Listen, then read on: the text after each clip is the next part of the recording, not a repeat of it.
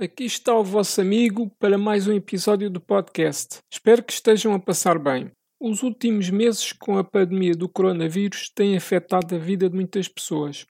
São muitas mudanças, muitos fatores de instabilidade. Sei que não tem sido fácil para muitos. Não sou daqueles que subscrevem o clichê do vai ficar tudo bem. Acho que a melhor forma de ultrapassar tudo é através da confiança, persistência, da responsabilidade das nossas próprias ações mas, sobretudo, aceitar que não está tudo bem e querer agir para alterar isso. Há alturas que o melhor é aceitar as coisas como elas são. Sacrifício, dor e dificuldades fazem parte da vida e, mesmo que não fique tudo bem, que numa pandemia é difícil, muitos obstáculos serão vencidos e, em última análise, ganhamos experiências que resultam em crescimento pessoal e aprendizagens úteis para outras batalhas. Há que direcionar os sentidos para as coisas que correm bem, capazes de proporcionar algo positivo. Agora vou mas é passar para o tema desta semana. Vou falar de futebol. O meu interesse por futebol é mediano, um pouco circunstancial. Tenho fases. Tirando raras exceções relacionadas com o Benfica ou a seleção, não é algo que me faz vibrar.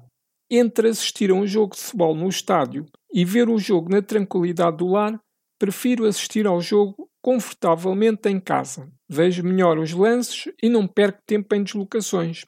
Evito chatices com entradas e saídas do estádio e melhor, não tenho que passar por situações desconfortáveis provocadas por gente que não sabe comportar-se civilizadamente em eventos desportivos. Enerva-me a violência no futebol. Para prevenir ser importunado por arruaceiros, escolho ver futebol em casa. A ida ao estádio, para mim, vale pela experiência. Ir uma vez e já está. Não tenho paciência. De maneira que a limitação por causa da pandemia de não poder ir ao estádio de futebol não me causa transtorno nenhum. Normalmente, no início da época, estou bem mais receptivo a acompanhar as notícias e jogos das equipas mais mediáticas e principalmente da equipa da minha simpatia, o Benfica.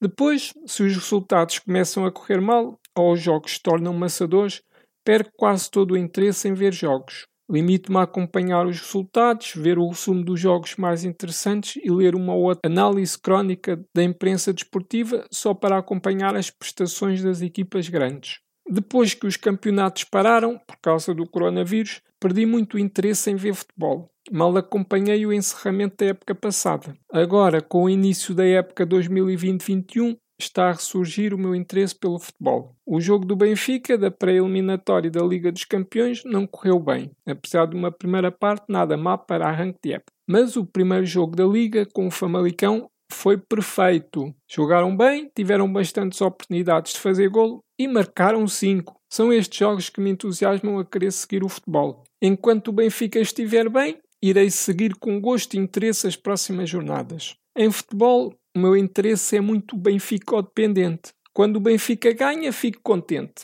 mas não sinto grandes euforias. Quando os rivais do Benfica perdem, dá-me uma certa satisfação, mas sou incapaz de entrar em picardia por causa da bola. Faz-me até alguma confusão, tanto azedume, tanta azia por causa dos resultados esportivos que pouco ou num reflexo traduzem na nossa vida. Depois dos jogos diz tantas barbaridades nas redes sociais e nos programas desportivos que até dói.